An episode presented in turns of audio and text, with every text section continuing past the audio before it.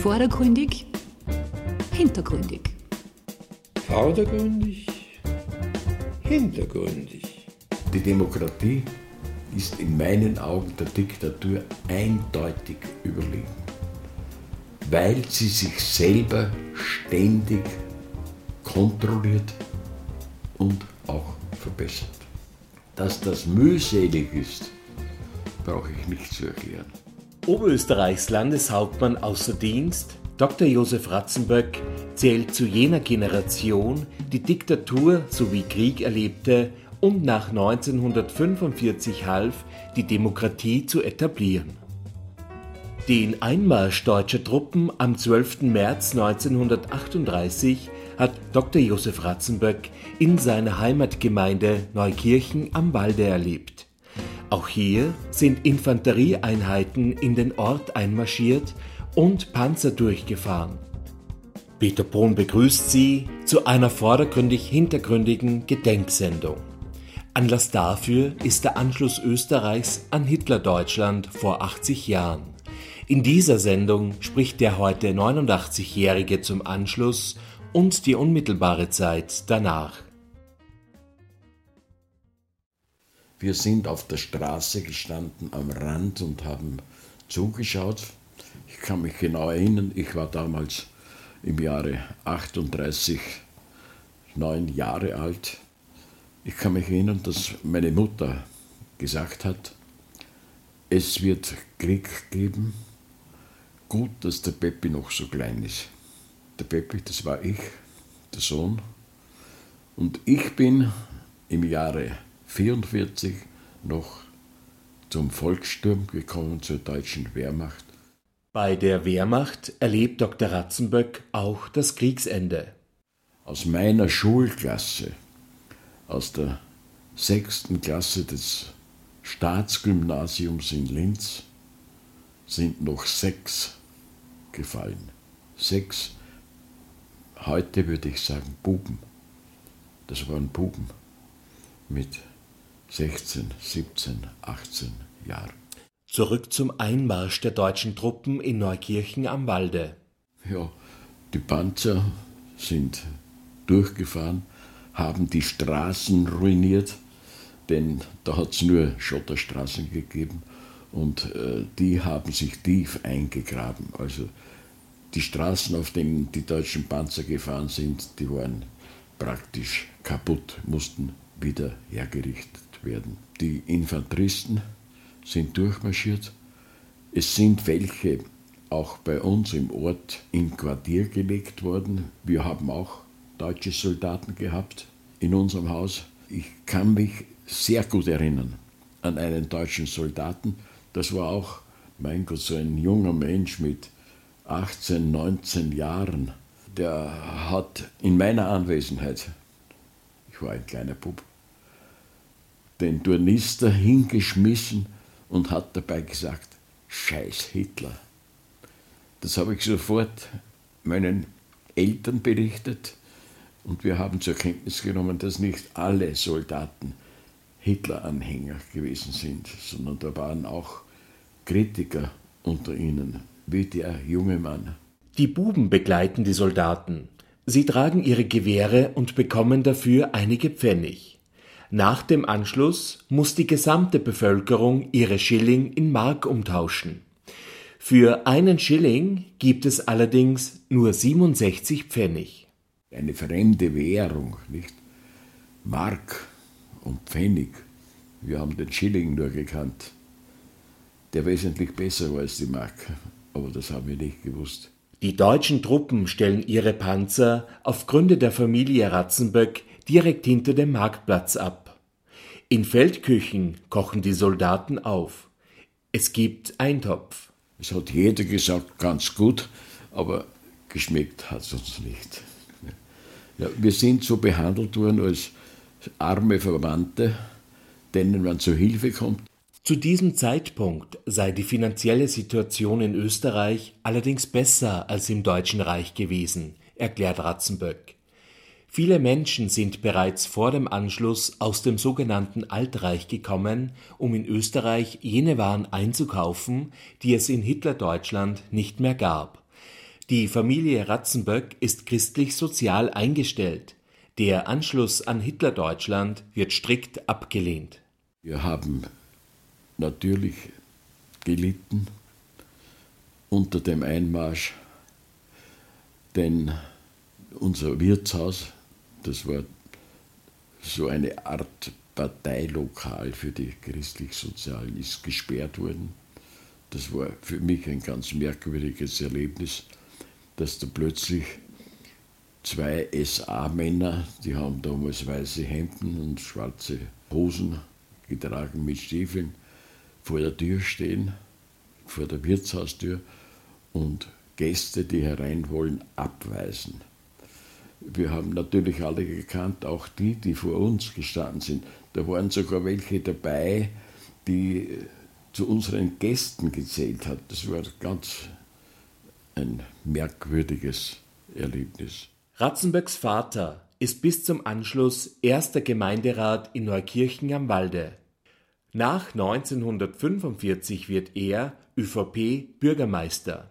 In einer kleinen Runde hört Josef Ratzenböck die Abschiedsrede von Österreichs letztem Bundeskanzler vor dem Anschluss, Dr. Kurt Schuschnigg. Im ganzen Markt Neukirchen waren vielleicht zwei oder drei Radioapparate. Und wenn der Herr Bundeskanzler gesprochen hat, dann sind die Leute dort zusammengekommen, wo das Radio gestanden ist und haben das angehört. Wir, die Ratzenböck-Familie, Gasthaus Ratzenböck, haben keinen Radioapparat gehabt, sondern wir sind zu unserem Nachbarn gegangen, zum Baumeister Sepp Fischer, der hat einen gehabt, und haben dort die letzte Rede des Herrn Bundeskanzlers angehört. Das vergesse ich nie. Der Herr Bundespräsident beauftragt mich, dem österreichischen Volke mitzuteilen, dass wir der Gewalt weichen. So verabschiede ich mich in dieser Stunde von dem österreichischen Volke mit einem deutschen Wort und einem Herzenswunsch. Gott schütze Österreich. Herr Bundeskanzler hat äh, gesagt, wir weichen der Gewalt. Gott schütze Österreich. Das habe ich mir deshalb sehr gemerkt, weil alle, die zugehört haben, geweint haben. Und für mich war das ein unglaubliches Erlebnis. Ich habe meinen Vater weder vorher noch nachher je weinen gesehen. Aber da hat er geweint. Und alle waren wir zutiefst ergriffen. In den 1970er Jahren, Ratzenböck ist bereits Oberösterreichs Kultur- und Finanzreferent, lernt er Kurt Schuschnigg kennen. Ratzenböck möchte seiner Mutter eine Karte schicken. Schuschnigg schreibt Grüße darauf er war für mich der Bundeskanzler von Österreich. Er hat einen ungeheuer starken Eindruck auf mich gemacht. Und ich habe mich selber sehr gefreut und geschätzt, dass ich ihn persönlich kennenlernen durfte. Er war in einer hoffnungslosen Lage. Das übermächtige Großdeutsche Reich unter Hitler das kleine Österreich und niemand auf der ganzen Welt, der Österreich unterstützt hätte. Ich glaube, gleichgültig wie Schuschnigg entschieden hätte, das Unheil wäre über uns gekommen. Leider muss man das sagen. Nach dem Anschluss folgt am 10. April 1938 die Volksabstimmung. Damit will Adolf Hitler die Auslöschung Österreichs legitimieren. Am 10. April 1938 haben die Österreicher abgestimmt, ob sie wünschen, dass Österreich angeschlossen wird an das Deutsche Reich oder dass Österreich selbstständig bleibt. Die Abstimmung ist offen erfolgt. Die Wahlurne war bei uns in der Kirche im Berghammer Saal. Ich bin mit den Eltern hinaufgegangen, da habe hineingeschaut Meine Eltern haben für den Anschluss votiert vor all den Leuten dort. Wir haben alle gefürchtet, wenn einer dagegen ist, dass man ihn einsperrt. Damals hat es schon Gerüchte gegeben über Dachau. Dachau war für uns der Inbegriff des Konzentrationslagers. Dass es noch mehrere gibt, haben wir nicht gewusst. Aber Dachau, das war ein schrecklicher Ort für uns alle. Die Stimmzettel haben zwei Kreise. Wer das Kreuz im großen Kreis macht, stimmt für den Anschluss. Ich kann mich nicht erinnern, dass bei uns in der Kirche jemand dagegen gewesen wäre. Bei der öffentlichen Abstimmung hat sich keiner getraut. Ich weiß aber noch, was die Leute nachher gesagt haben. Sie haben gesagt, der große Kreis ist für die Kurzsichtigen, die für den Anschluss stimmen, und der kleine Kreis für die Weitsichtigen. Und so ist es dann auch gewesen. Lediglich der Großvater von Ratzenböcks späterer Frau Anneliese, Bierbrauer Rudolf Wurm, stimmt offen gegen den Anschluss. Ihm passiert allerdings nichts. Die haben das zur Kenntnis genommen. Unter Umständen waren sie sogar froh, dass ein paar gewesen sind, die dagegen aufgetreten sind, dass nicht hundertprozentige Ergebnisse herauskommen, aber sie waren fast hundertprozentig.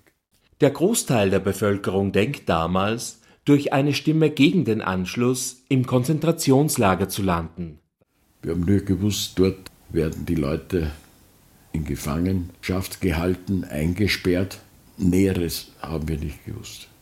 Auch während des Krieges. Der christlich-soziale Bürgermeister der Gemeinde Neukirchen am Walde, Karl Wagner, wird ins Konzentrationslager gebracht. Ebenso die beiden Pfarrer der Gemeinde. Sie haben Feindsender gehört. Wagner stirbt. Die zwei Priester sind zurückgekommen, aber wir haben sie nicht mehr erkannt.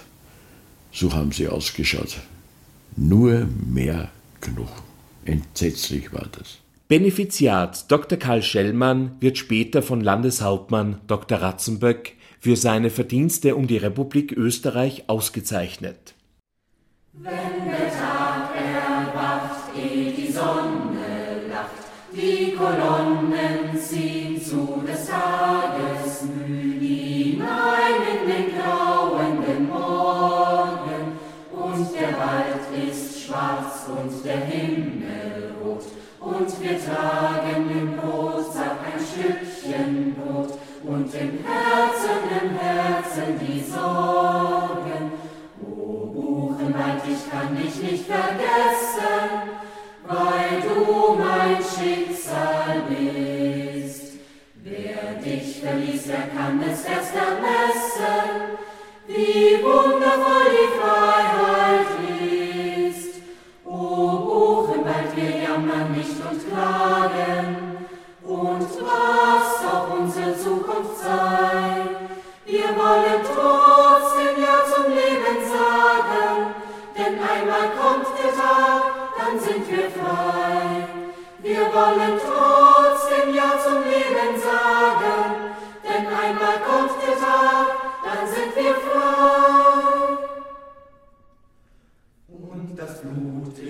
heiß und das Mädel fern, und der Wind singt leis und ich hab sie so gern, wenn treu sie, ja treu sie nur bliebe.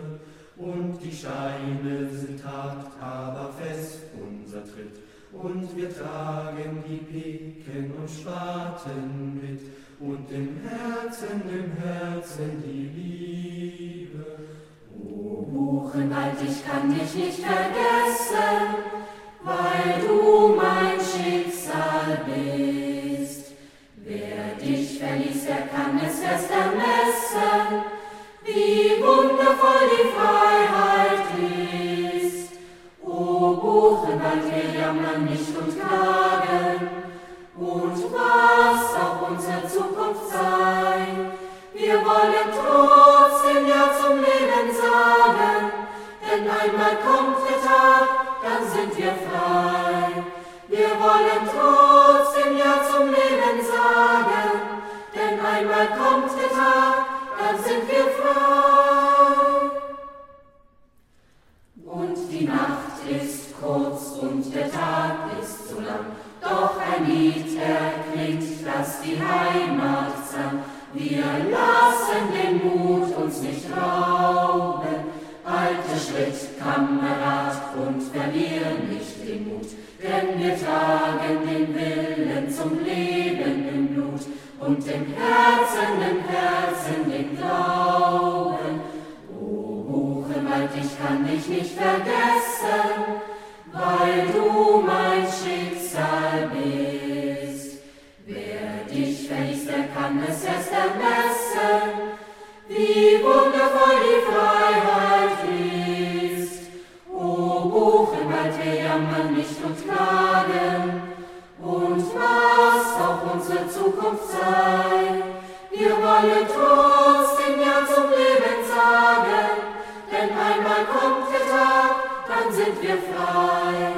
wir wollen trotzdem Ja zum Leben sagen, denn einmal kommt der Tag, dann sind wir frei.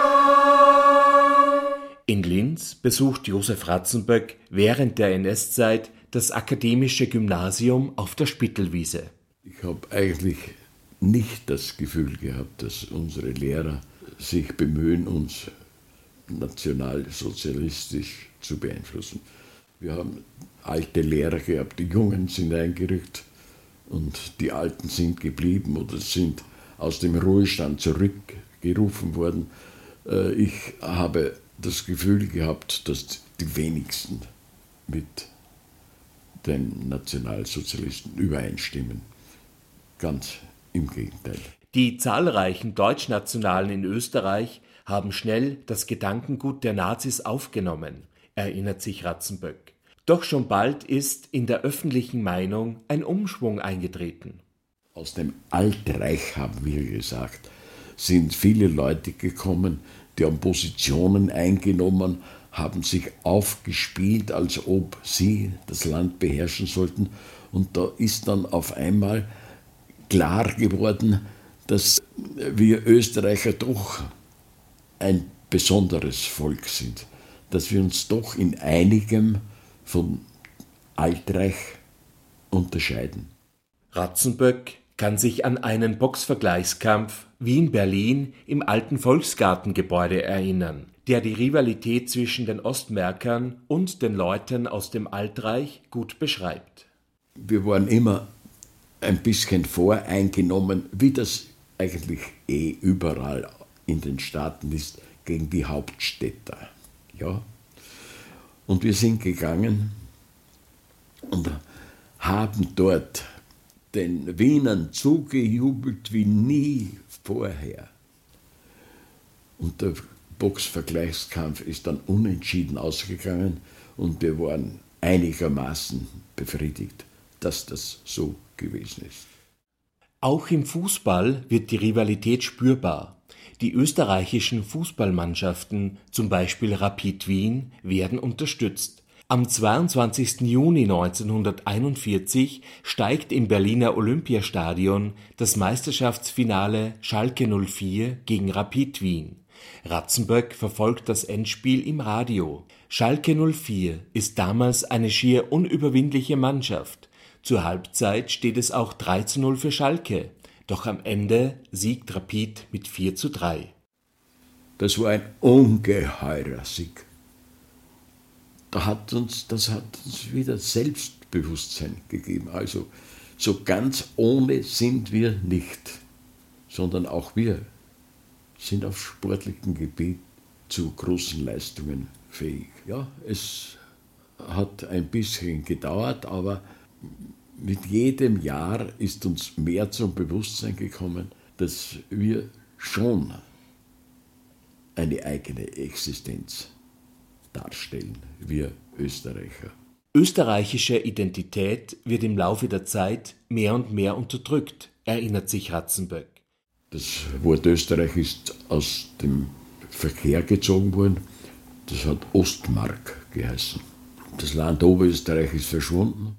Das führt zu großem Unmut in der Bevölkerung. Als dann am 22. Juni 1941 der Russlandfeldzug beginnt, verlieren viele den Glauben an das Deutsche Reich. Irgendwie ist jedem klar geworden, das geht nicht gut aus. In der Schlacht um Stalingrad von 23. August 1942 bis 2. Februar 1943 fallen viele Oberösterreicher. Darunter Rudolf Ecker, ein Nachbar der Familie Ratzenböck. Josef Ratzenböck rückt im November 1944 in Ebelsberg ein. Wo die Autobahn den Ebelsberger Berg überquert, da war ein RAD-Lager, Reichsarbeitsdienstlager. Und dort sind wir ausgebildet worden. Da hat man uns beigebracht, wie man mit dem Karabiner schießt, K98, wie es mit dem MG geht, Sturmgewehr 44, Panzerfaust, Werfen von Eierhandgranaten und Stielhandgranaten. Ja, da haben wir eine noch gute Ausbildung bekommen.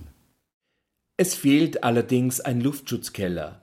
Bei Fliegeralarm müssen die Soldaten unter der Autobahn, die auf den Ebelsberger Berg führt, Schutz suchen. Da waren Unterführungen, da ist noch ein bisschen Wasser durchgeronnen und da haben wir uns hineingeflüchtet. Nach einem Luftangriff war meistens die Straßenbahn nach Ebelsberg unterbrochen. Da mussten wir hereinmarschieren und haben Aufräumungsarbeiten geleistet, insbesondere im Gebiet der Altstadt. Es war an sich eine schreckliche Zeit. Wir haben die Ängste, die wir hätten haben müssen, nicht empfunden. Das war etwas Selbstverständliches, dass Bomberverbände kommen, dass bombardiert wird.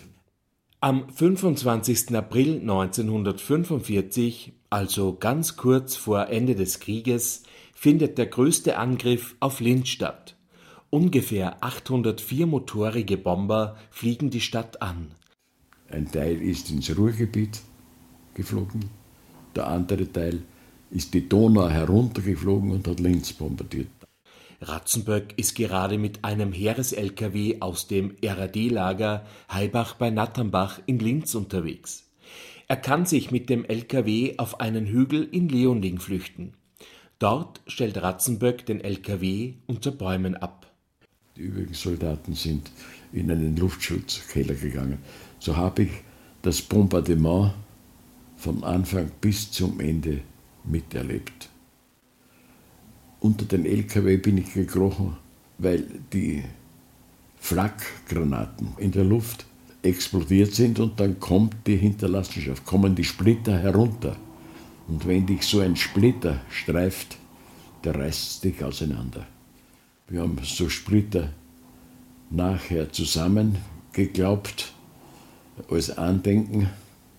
Die waren noch brennheiß und so scharf, dass sie die Finger aufgerissen haben, nur wenn man sie angegriffen hat. Ratzenböck sieht die Bomberverbände anfliegen. Die sind über Frankviertel drüber gezogen, über die Föst. Ich habe genau gesehen, die Bombenteppiche, die gelegt wurden und dann die Explosionen. Ich habe gesehen, die Flugzeuge, die es zerrissen hat in der Luft. Ich habe gesehen, wie die Besatzung der Flieger abgesprungen ist. Weiße Fallschirme sind aufgegangen und hereingeschwebt. Josef Ratzenböck bemerkt auch einen Fallschirmspringer, der aus einem Feuerball herauskommt. Dieser wird von seinem Schulkollegen, dem späteren Vöcklerbrucker Bezirkshauptmann Dr. Helmut Landl, gefangen genommen. Der Fallschirmspringer landet auf dem Dach von Landls Haus in der Stifterstraße. Nach der Gefangennahme bringt ihn Dr. Landl ins Seelazarett bei den Kreuzschwestern. Und ich habe dann das erzählt, daheim. Und da hat mein Schwager, Gemeindearzt in der Kirche am Walde, Dr. Otto Meyer, gesagt, diesen Fallschirmspringer, den der Landl gebracht hat, den habe ich behandelt. Ja, da hat sich der Kreis geschlossen. Bombardements sind gegen Ende des Krieges etwas Alltägliches. Bombardieren, es ist für uns etwas so Alltägliches gewesen, dass wir uns darüber nicht aufgeregt haben. Im Gegenteil. Wenn wir eine Lateinschularbeit am Freitagvormittag gehabt haben, dann haben wir uns gewünscht, dass in der Früh noch ein Fliegeralarm ist. Wenn um 5 Uhr früh ein Fliegeralarm war, dann hat die Schule erst um 11 Uhr begonnen. Die Kriegszeit bezeichnet Dr. Josef Ratzenböck als sehr prägend für sein Leben. Geschehnisse im Krieg, die haben uns, glaube ich, schon insofern geprägt, als wir alle, die das erlebt haben, wissen, es gibt nichts Schrecklicheres als den Krieg. Und es muss der Krieg vermieden werden. Und zum Krieg im weiteren Sinn gehört auch, dass man bemüht ist, innerhalb des Landes miteinander zu reden, miteinander Wege zu suchen. Denn die Streitereien, die dort oder da auftreten, die sind genauso schrecklich wie Kriege. Und sie hindern, sie hindern in der Entwicklung alles. Mein Vater hat immer gesagt, Peppi merkte, der Streit zehrt und der Friede nährt. Wenn du das beachtest, dann wirst du kein schlechtes Leben führen. Das ist meiner Meinung nach die wichtigste Lehre überhaupt.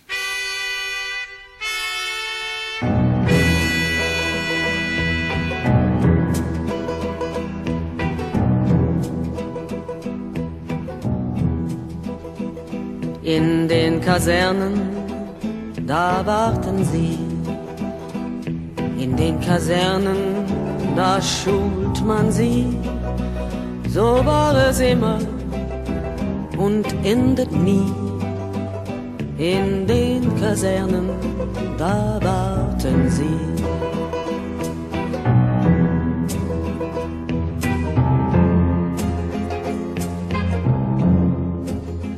Von schönen Mädchen, da träumen sie.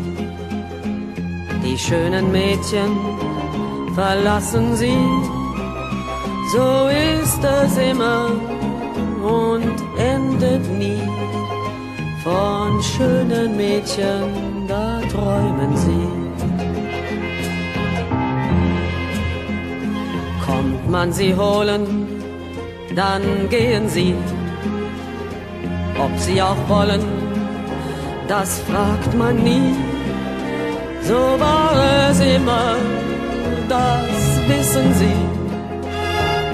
Kommt man sie holen, dann gehen sie.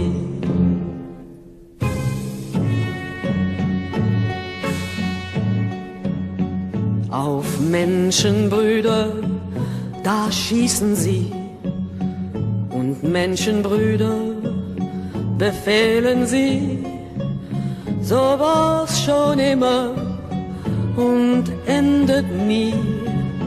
Auf Menschenbrüder, da schießen sie.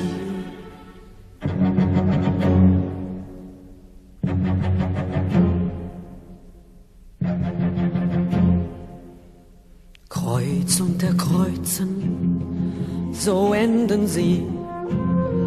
Kreuz unter Kreuzen, wer denkt an sie? So war es immer, begreift man nie. Kreuz unter Kreuzen, so enden sie.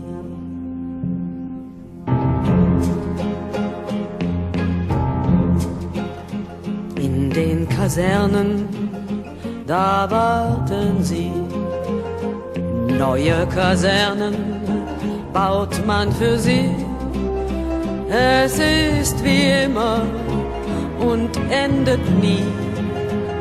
In den Kasernen, da warten sie.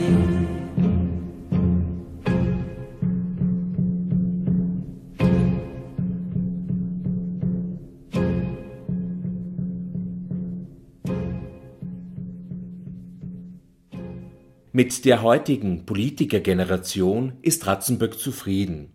Es werden keine Kriege geführt. Wir haben lediglich Meinungsverschiedenheiten, meint er. Diese gingen aber nicht so weit, dass sie zerstörerisch wirkten. Dass man Meinungsverschiedenheiten auch braucht, darf man auch nicht vergessen. Niemand hat allein das Evangelium. Die Demokratie lebe davon, dass viele Meinungen existieren und die Menschen ein Instrument hätten, diese friedlich abzuklären, so Ratzenböck. Es müsse aber eine Bereitschaft da sein, dem anderen zuzuhören und auf Argumente einzugehen. Und das ist uns eigentlich bis jetzt relativ gut gelungen. Damals, nach dem Krieg, da ist es ums nackte Überleben gegangen. Ich kann mich erinnern an die Lieferpflichten der Bauern, damit die Leute in den Städten nicht verhungern. Mein Vater war damals Bürgermeister. Da ist nur darum gegangen, so viel zusammenzubekommen, dass die Leute nicht verhungern. Heute ist das Überleben gesichert.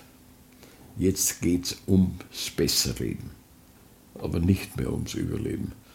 Und äh, Besserleben, das scheint in der Gesellschaft schwieriger zu werden als zu überleben. Aber wir werden das auch noch lernen. Geplante Einsparungen, zum Beispiel durch Gemeindezusammenlegungen, sind heute unbeliebt. In der NS-Zeit erlebt Ratzenböck die Zusammenlegung von Neukirchen am Walde und Eschenau.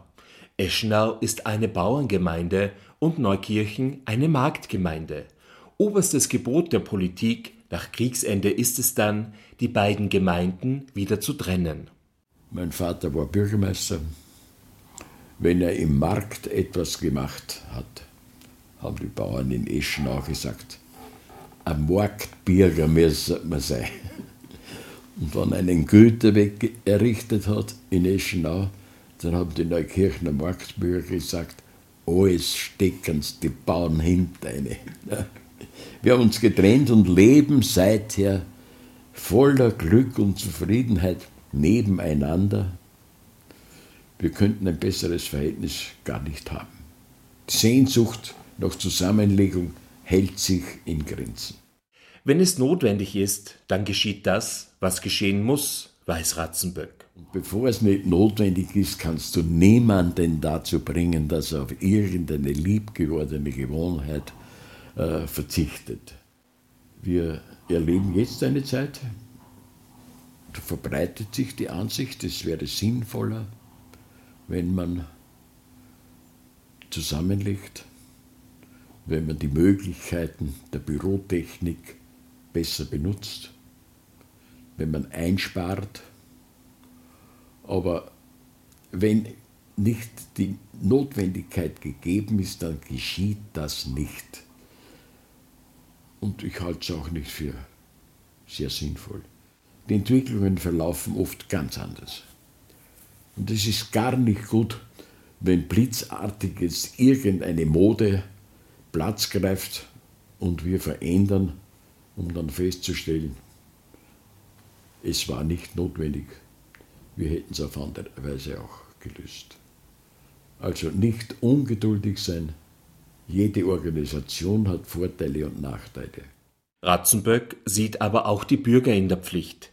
Und auch die Bürger müssen geduldig sein und auch nicht erwarten, dass der Politiker alle Probleme löst, sondern jeder sollte bereit sein, auch in seinem Bereich Nachschau zu halten, was er verbessern kann, wo er in der Lage ist, etwas selber zu machen.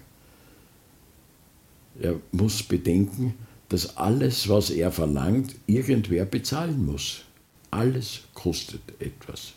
Josef Ratzenböck begleitete von 1977 bis 1995 das Amt des Landeshauptmannes von Oberösterreich. Sein politisches Vorbild ist Dr. Heinrich Gleisner. Er war Landeshauptmann in der sogenannten Systemzeit. Das ist die Zeit vor 38. Und er hat die Schrecknisse des Krieges, die politische Verfolgung, alles erlebt und ist als wahrer Demokrat groß geworden. Heinrich Gleisner wäre eine Persönlichkeit, die aus der Geschichte gelernt hätte. Zudem habe er entscheidend zum Wiederaufbau der Republik Österreich beigetragen. Wissen Sie, ein Politiker macht auch Entwicklungsphasen mit. Das ist nicht so, dass ein Politiker einfach eine Position hat und die vertritt er dann. Er muss ununterbrochen bereit sein, Veränderungen an sich selber vorzunehmen. Ich bin auch bei manchen draufgekommen, da liege ich nicht ganz richtig. Und dann habe ich meine Position verändert. Dr. Josef Ratzenböck ist durch und durch Demokrat. Demokratie würde stetige Veränderung garantieren, sagt er. In der Demokratie, da muss jeder in der Lage sein, mit offenen Karten zu spielen. In einer Demokratie korrigiert sich das System selber. In einer Diktatur nur unter Anwendung äußerer Gewalt. Die demokratischen Führer müssen sich periodisch, alle vier Jahre, fünf Jahre, sechs Jahre, einer Überprüfung unterziehen. Das Volk wird gefragt. Das Volk äußert Zustimmung, Missmut. In einer Diktatur würde diese Selbstkorrektur fehlen. Dort gäbe es nur Gewalt. Führer könnten nur blutig gestürzt werden. Es gibt kein System, das nur Vorteile bringt. Man muss trachten, Verbesserungen des Systems immer durchzuführen. Es gibt kein System, das von vornherein äh, garantiert, dass Positives herauskommt, sondern ununterbrochen musst du verändern. Zurzeit ist in der österreichischen Politik ein Generationenwechsel im Gange. Mit der neuen Politikergeneration sowie der aktuellen Regierung von ÖVP und FPÖ ist der ehemalige Landeshauptmann zufrieden. Und zwar deshalb, weil das alte System nichts mehr gebracht hat. Wir sind festgefahren gewesen, haben unsere fixen Meinungen und waren nicht mehr bereit, auf das zu hören, was die Leute verlangt haben das nur mehr gestritten worden. Und wenn der eine A gesagt hat, dann hat der andere B sagen müssen. Der hat sich verpflichtet gefühlt. Die Leute hätten das Gefühl, dass die Regierenden nach einer Verbesserung suchen.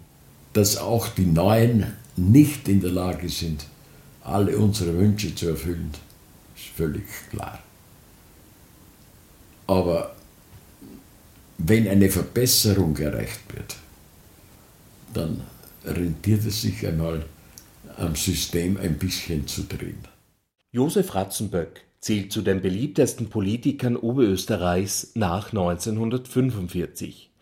Gesetze und Maßnahmen, die in seine Zeit als Landeshauptmann fallen, haben das Land ob der Enns zu einem erfolgreichen und anerkannten Bundesland gemacht. Man ist vom Geschehen, vom Land, von den Leuten geprägt.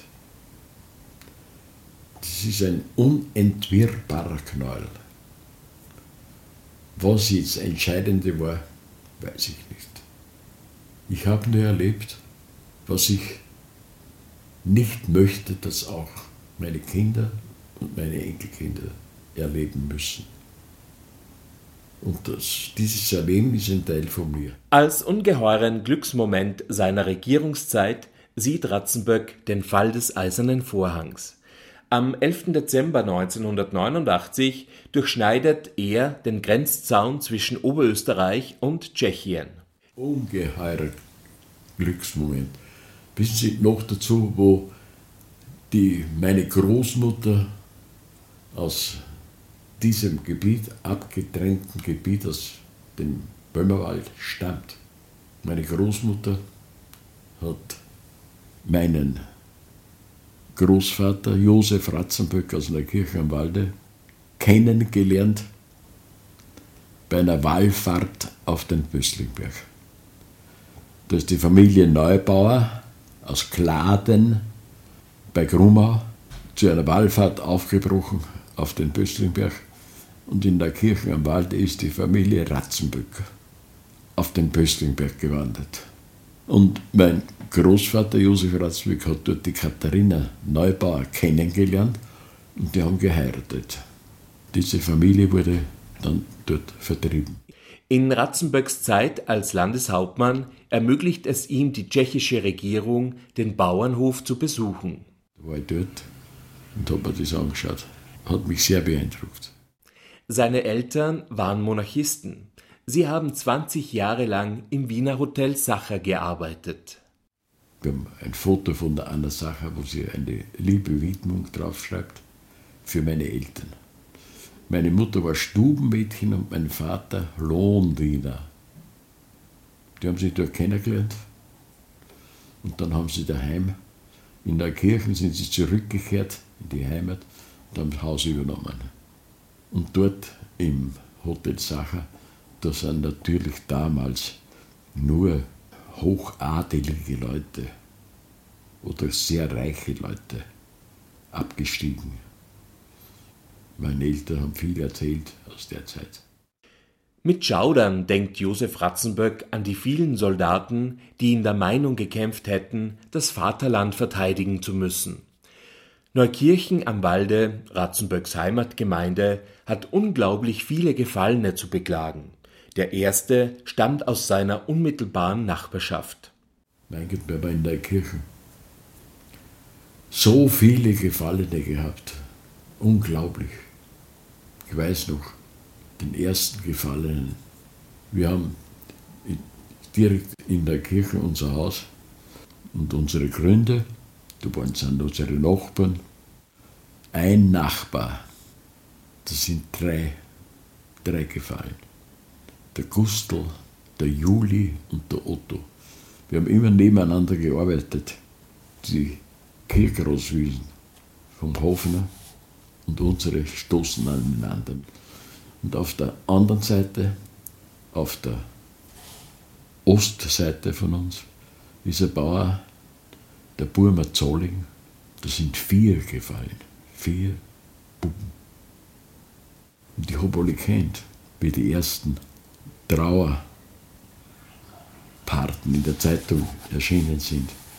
Da hat man noch geschrieben, in stolzer Trauer geben wir bekannt, dass unser Sohn für Führer und Vaterland gefallen ist, in stolzer Trauer. Und da kennst alle, die genauso getroffen sind, der einzige Sohn manches Mal. Im Ortsteil Veitsberg betrifft es eine Familie besonders hart. Sechs von zehn Buben bleiben im Krieg. Wann auf der Gemeinde die Nachricht eingetroffen ist, wieder einer gefallen. Dann ist der Bürgermeister in der braunen Parteiuniform aus dem Gemeindeamt herausgegangen. Wie das funktioniert, weiß ich nicht, aber die Häuser bei uns, die haben alle tausend Augen. Wenn der herausgegangen ist in Uniform, dann ist bei jedem das Herz stehen Denn aus jedem Haus war er eingerückt. Wo geht er denn hin? In stolzer Trauer. Ja, wir sind mangelhaft. Die Leute und die Gesellschaft. Mit diesen Worten sind wir am Ende einer vordergründig hintergründigen Gedenksendung mit Dr. Josef Ratzenböck angelangt. Oberösterreichs Landeshauptmann außer Dienst hat über seine Erlebnisse zum Thema Anschluss Österreichs an Hitlerdeutschland und die unmittelbare Zeit danach berichtet. Peter Pohn bedankt sich fürs Zuhören.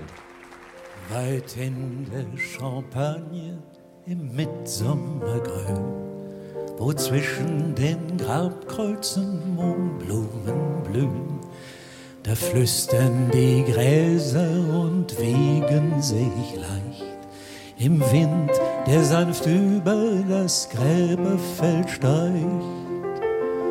Auf deinem Kreuz finde ich, toter Soldat, keinen Namen, nur Ziffern und jemand hat die Zahl 1916 gemalt und du warst nicht einmal 19 Jahre alt.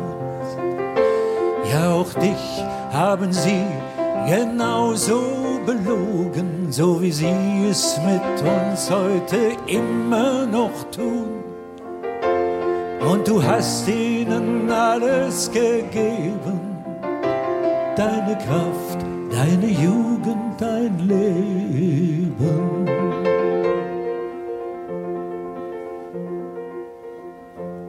Hast du toter Soldat mal ein Mädchen geliebt? Sicher nicht, denn nur dort, wo es Frieden gibt, können Zärtlichkeit und Vertrauen gedeihen. Warst Soldat, um zu sterben, nicht um jung zu sein.